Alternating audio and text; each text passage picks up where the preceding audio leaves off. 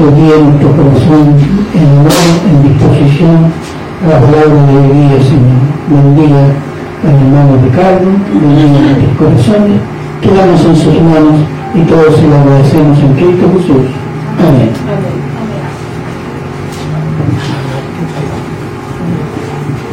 Asiento, hermano.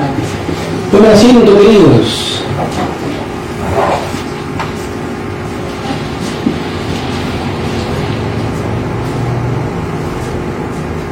Cuando era chico, o cuando era en realidad adolescente, eh, generalmente era medio malulo, como decimos mi hijo, era medio travieso. Recuerdo en una ocasión que habíamos comprado eh, estas dulces de broma y que por fuera parecía Julielé, me acuerdo muy bien. Y dijimos, vamos a ver qué pasa, una Julielé. Y no me recuerdo bien qué pasó, pero sí me acuerdo que de repente el que era broma, me terminé comiendo yo. Y interesantemente que obviamente ese dulce al principio sabía como un dulce normal, sin ningún problema, pero mientras más comía, más agrio, picante y malo se puso. Es interesante porque cuando pensamos en la tentación es muy parecido a eso. Ahora, obviamente antes de comenzar yo sé que íbamos a hablar de Noé, pero no vamos a hablar de Noé. Así que si tienes su Biblia en Santiago capítulo 1, Noé no es. Vamos a ver Santiago capítulo 1.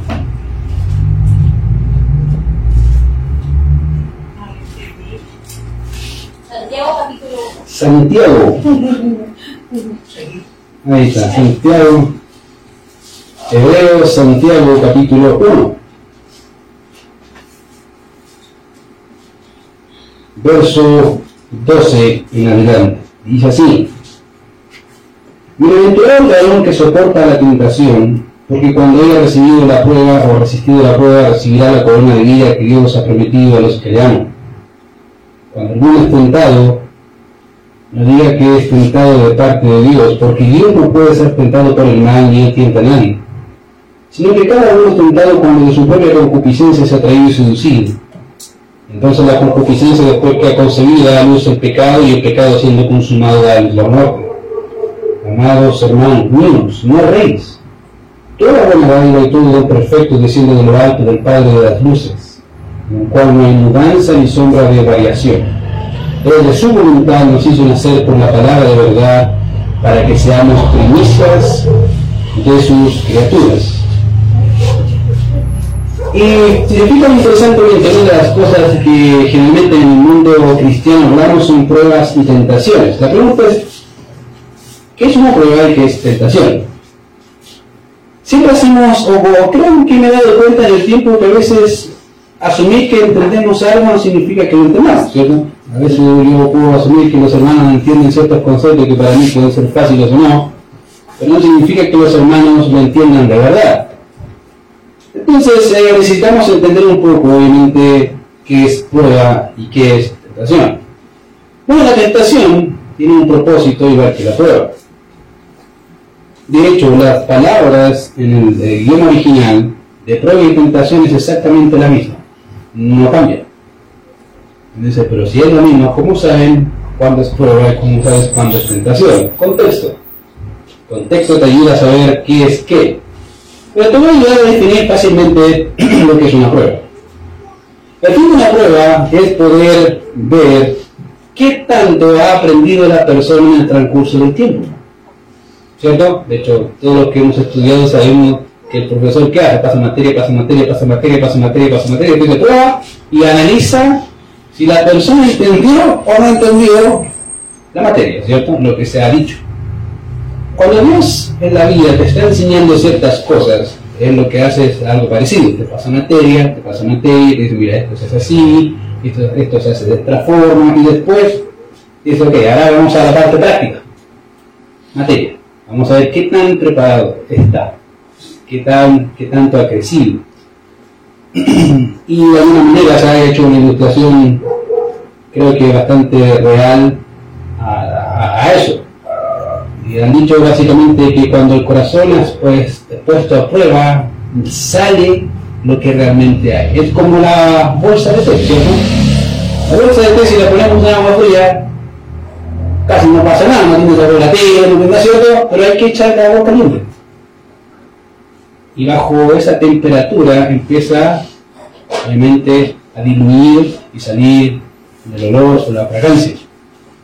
Creo que Dios hace eso. Dice, ok, vamos a ver, vamos a diluirlo en agua caliente para ver qué hay en el corazón, si ha aprendido o no ha aprendido. Por lo tanto, que el propósito de la prueba es el crecimiento, es ver qué tanto ha avanzado. Diferente es la tentación. El propósito de la tentación, ¿cuál es? La caída. Ese es el fin de la tentación, que tropieces, caigas. Entonces los fines, aunque pueden ser la misma palabra, el propósito de ambas son totalmente diferentes.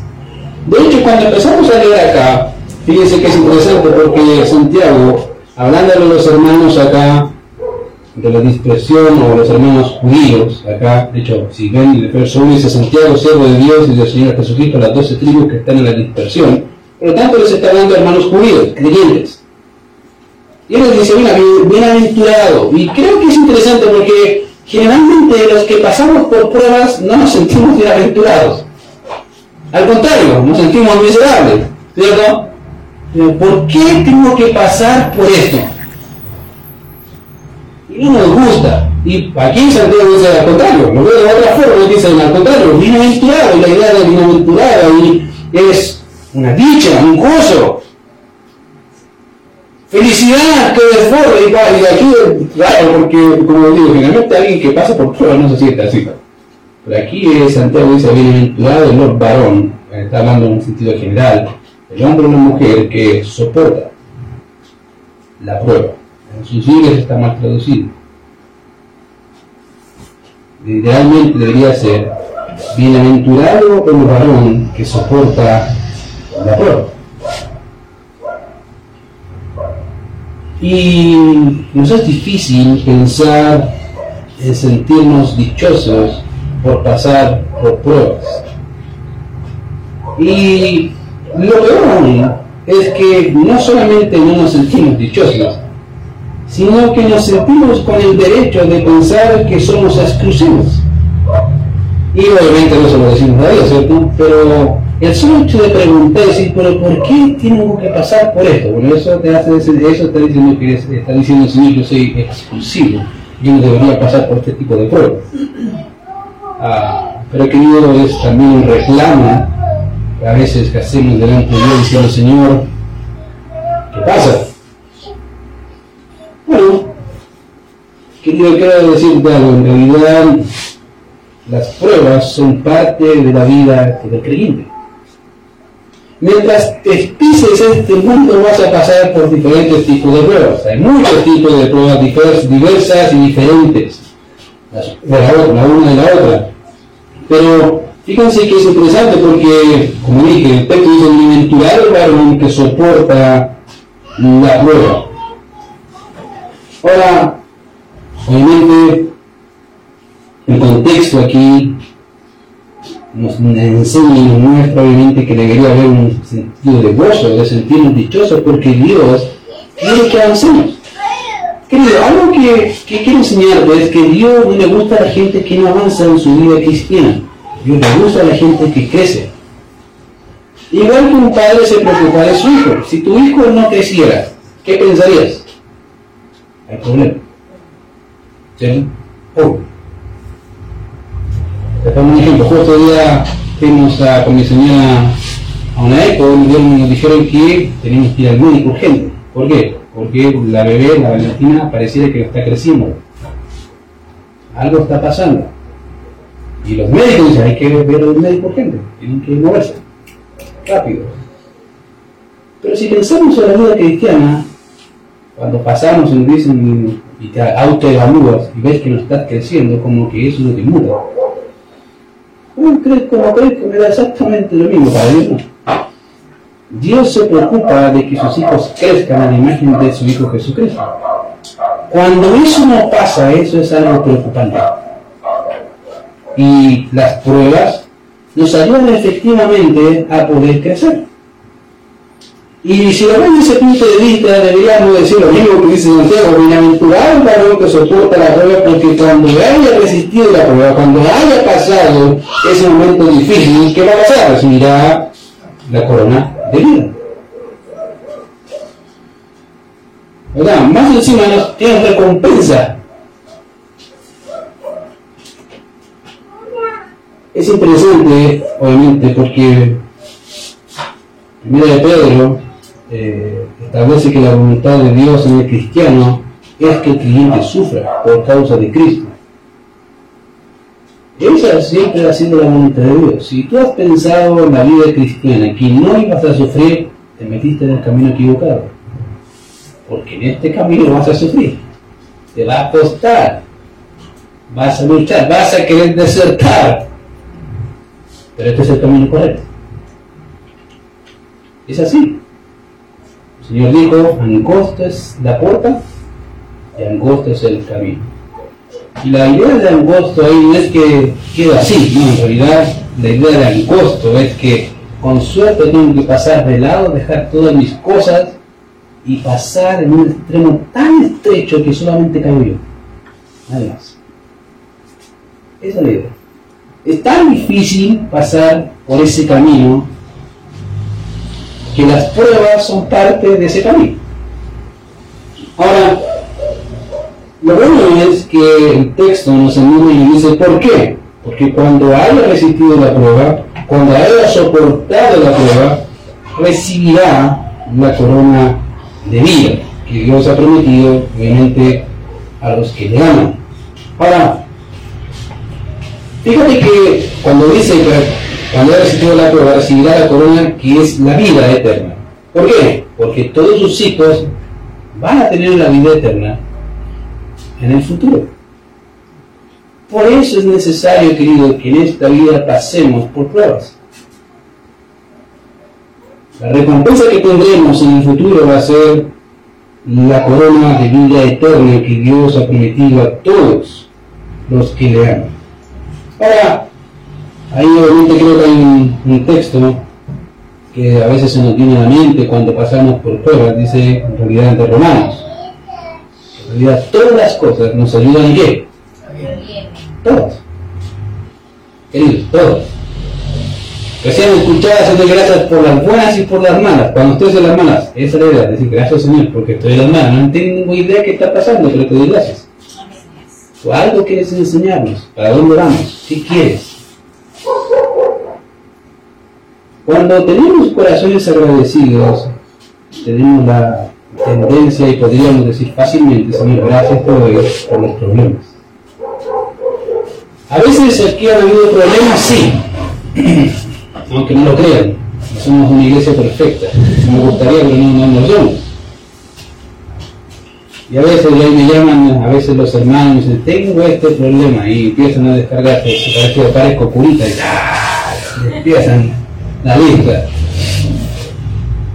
Y le digo, y a veces, a veces creo que como hombre humano, Señor, como yo que me imagino a usted, Señor, me parece que se ha ido a la vuelta así tranquila. Y después le digo, gracias Señor por, por los conflictos, porque me ayudan a crecer a mí y ayudan a crecer a tu pueblo. Son buenos. No lo entiendo todo, no lo sé todo, pero algo sé que tú siempre cumples tus promesas y tengo tu palabra, ahí está la directriz.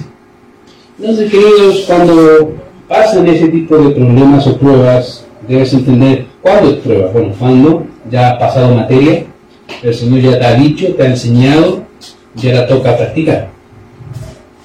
Dios no es un Dios, querido, que mal enseña. Al contrario, creo que el Señor es una de las personas que mejor enseña a sus hijos. Y como te dije, Él te va a enseñar.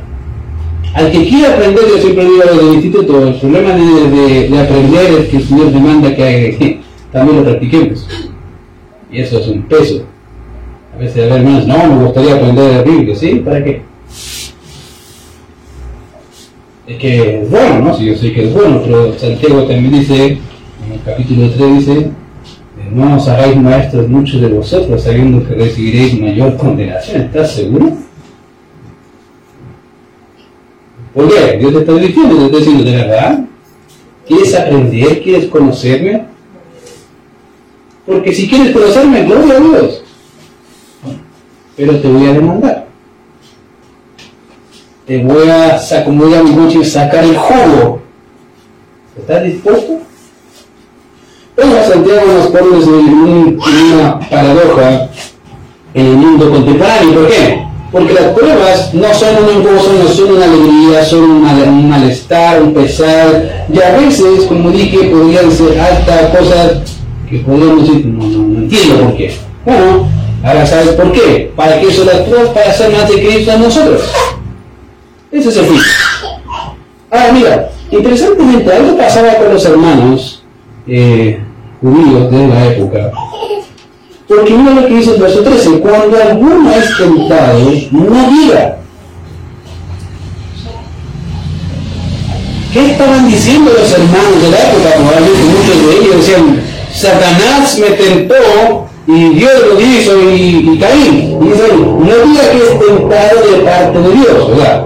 Los hermanos estaban pensando que el hecho de que hayan caído era porque Dios quería. Tropecé porque Dios quería. Era su voluntad que yo cayera en pecado.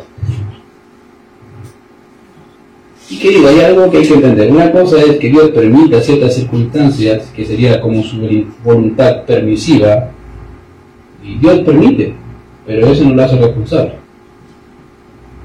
¿Entiendes la diferencia, cierto?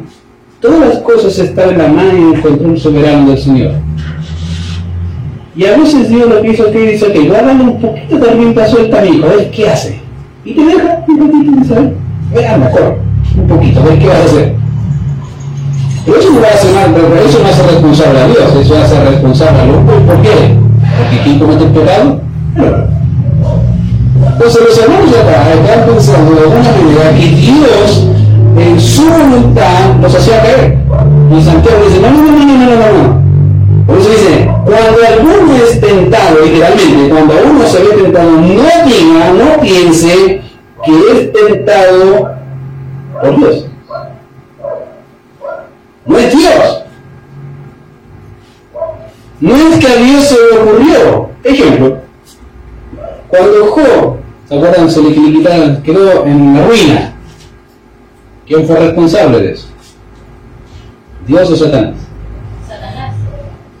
Ahí está. Hay algunos dicen, pregunta. Satanás. Él hizo todo. Y fíjense que interesantemente, los hombres pensaron que era Dios. Dice, de verdad. ¿Sí? ¿Se acuerdan que uno de los siervos de Job le dijo, fuego de Dios cayó del cielo y consumió todo lo que tenías? ¿Qué pensó el siervo? Que ese fuego cayó de qué? De de Dios. Y Dios no fue. Interesantemente a veces los hombres cometemos ese error de pensar de que Dios nos hace caer. Y pareciera ser que los judíos pensaban eso ahí. Y Santiago de esa manera quiso corregir, es decir, no, no es que Dios los hizo caer, no es que Dios los tentó. ¿Por qué? Y da su razón. Porque Dios no puede ser tentado. Dios no puede ser tentado. ¿Por quién? ¿Quién es el tentador? ¿Cómo se llama? Satanás. Por lo tanto, aquí interesantemente dice, Dios no puede ser tentado por quién, dice por el mal. Literal es, literalmente sería por el maligno. Dios no puede ser tentado por el maligno. No, si es Dios, ¿cómo lo va a tentar? ¿Cierto? No puede ser tentado por el maligno. Y Jesucristo fue tentado, ¿no? Sí. ¿O fue probado? Tentado. No, si el título arriba dice tentado, pero la cosa es si es tentado o probado. si el texto dice que Dios no puede ser tentado por el mal, ¿Jesucristo es Dios? Entonces, ¿fue tentado o fue probado? Fue probado. Por Satanás. A veces la gente, cuando lee ese texto de Mateo, dice sobre todo la expresión que ocupa Satanás. Dice básicamente, si tú eres hijo de Dios, ella está abajo, si no, lees ese texto, de Mateo 4, Satanás le dice, escrito está también, le cita las escrituras, pero siempre dice, si tú eres, si tú eres, o sea, de revés, si tú eres. Y a veces los hermanos, o la gente piensa que ese texto está hablando de que Satanás está dudando de quién es Jesús. No, no, no. Satanás no está dudando de quién es Jesús, al contrario. Ese si tú eres significa literalmente, yo sé que tú eres Dios. Y como yo sé que tú eres Dios, tú puedes transformar esta piedra en pan. ¿Cierto? Sí, transformado. Esa es la idea. Satanás nunca dudó quién es Jesús. Él sabía realmente quién era Jesús y por eso le puso ese tipo de pruebas. Si tú tienes hambre, tú eres Dios.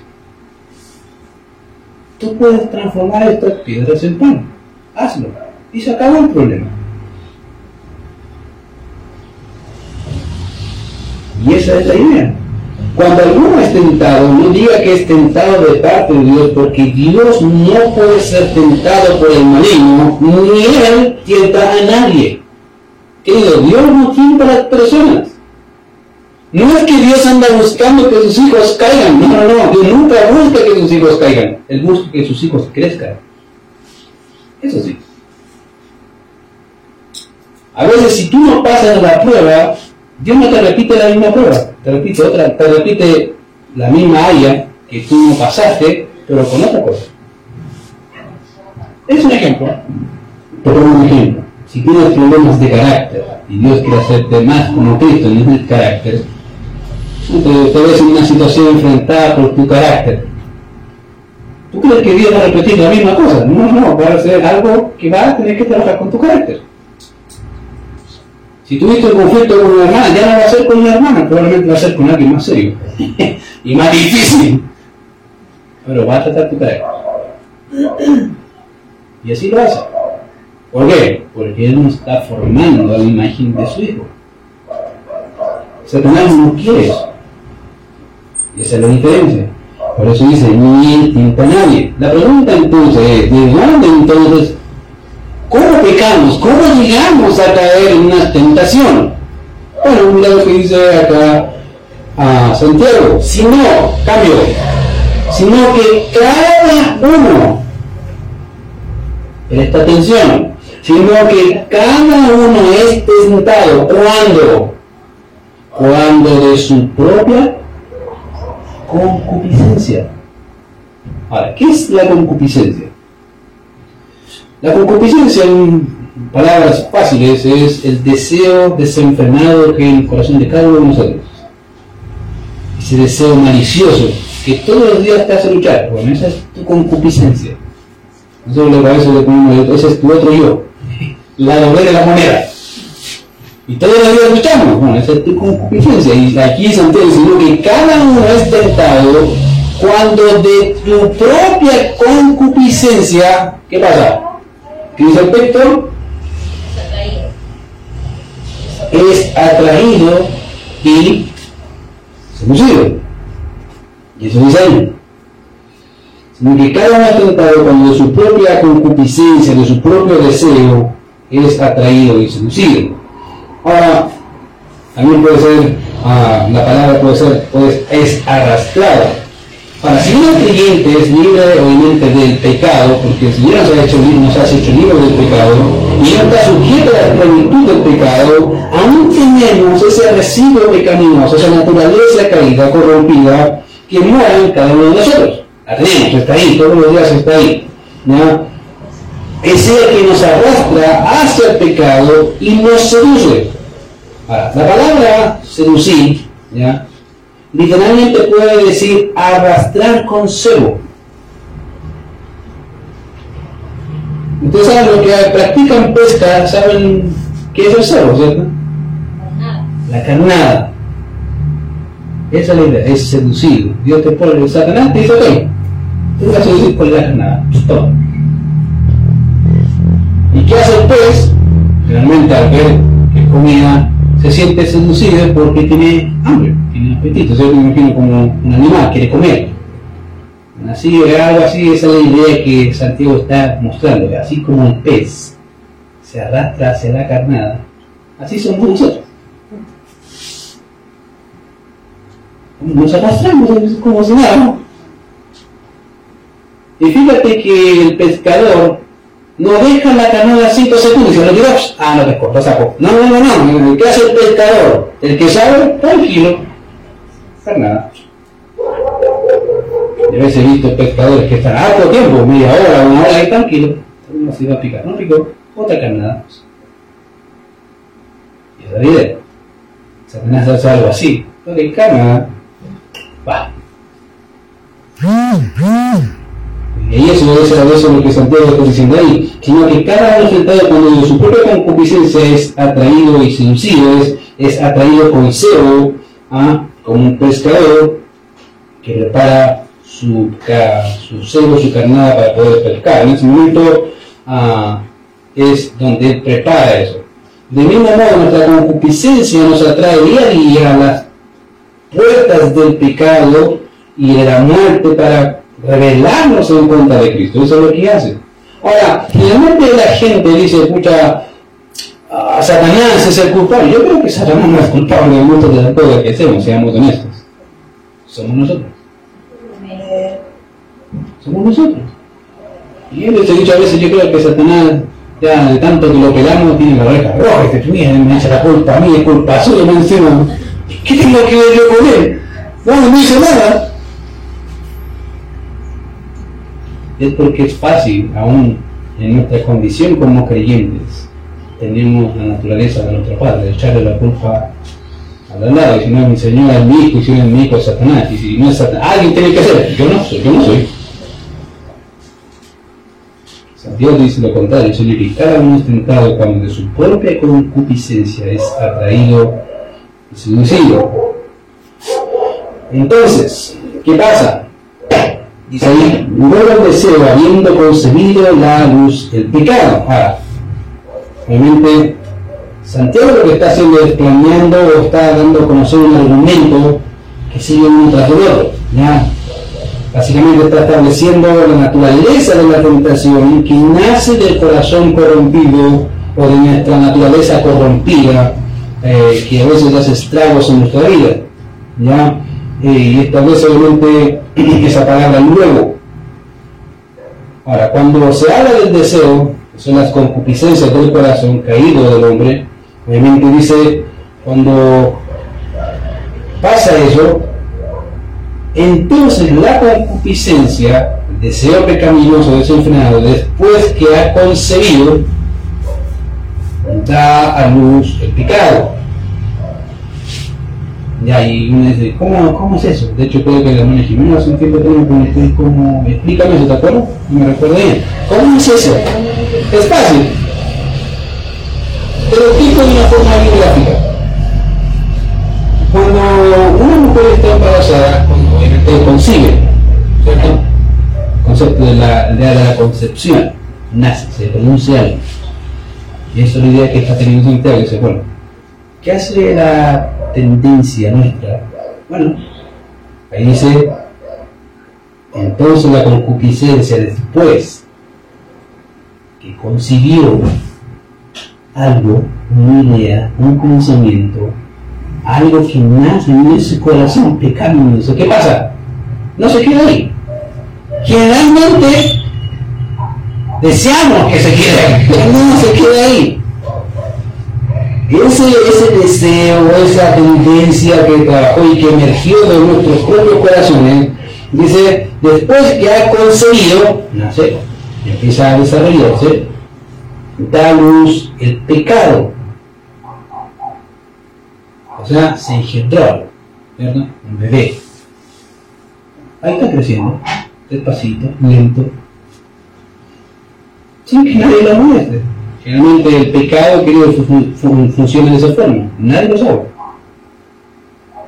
Hasta que se muestra. ¿Cierto? Así funciona, así funcionamos.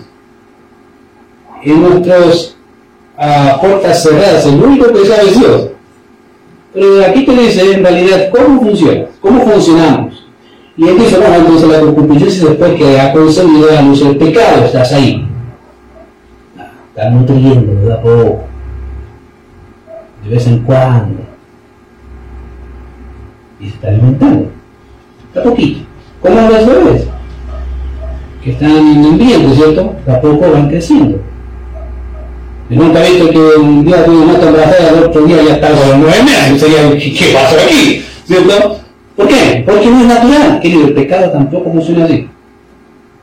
Generalmente el pecado lleva tiempo. Lleva tiempo. No se desarrolla de un día para otro, se, des- se da luz de un día para otro, sí, pero cuando se muestra no se hace así. Lleva tiempo trabajándose. Ahí está en el corazón.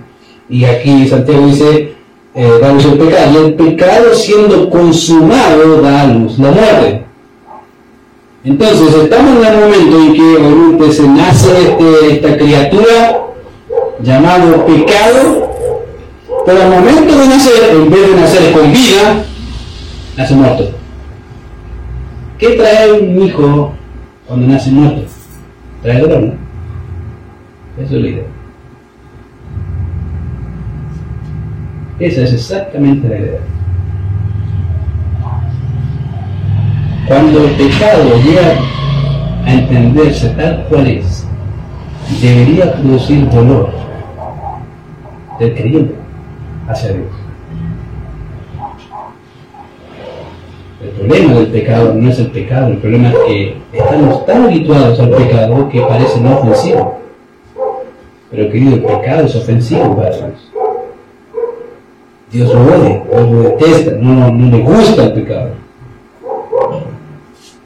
Y como dije, estamos tan habituados que vemos pecado todos los días que un pecadito más no hace la diferencia para Dios, sí. Para Dios sí hace la diferencia, tal punto que está- Santiago te ilustra básicamente una idea que todos conocemos que es el nacimiento de un bebé. Para que notes la, la realidad de los hechos. Nuestro primer hijo murió. Cuando tuve, mi esposa quedó embarazada, nuestro primer hijo murió. No me acuerdo si tenía tres meses, por ahí. Falleció. No duró mucho. Y trajo dolor sin duda. Pero también gratitud. Pero el dolor siempre, eh, el dolor estaba ahí. Bueno, la idea querida es eso. Si hay pecado, debe haber dolor. Si no lo hay, preocúpate. Porque no estás entendiendo a quién estás ofendiendo. Y Dios te está diciendo, bueno, eso es producto de tu pecado. No es que a Dios dijo, dale, pues voy a hacer que peque. No, no, no, no, no. Y Santiago le está, se le está explicando a los hermanos acá esa falsa concepción de que Dios los probó que Dios los tentó para que cayeran. Qué. Dios no tienta a nadie. Dios los prueba, Dios prueba a sus hijos, pero no los tienta. Y Santiago está manifestando en realidad que el pecado, siendo consumado, da a luz muerte y por ende hay dolor. Debería haber dolor. Fíjate qué tan categórico es Santiago, a tal punto que le dice a los hermanos, amados hermanos míos, no erréis, no se equivoquen, no piensen así, eso es, están pensando mal las cosas. Y mira lo que les dice, toda buena dádiva y todo don perfecto desciende de quién? De alto. Ese es Dios. Toda buena dádiva y todo don perfecto desciende de lo alto. ¿ya? El hecho de no admitir obviamente, de no de, eso con el pensamiento anterior de Santiago,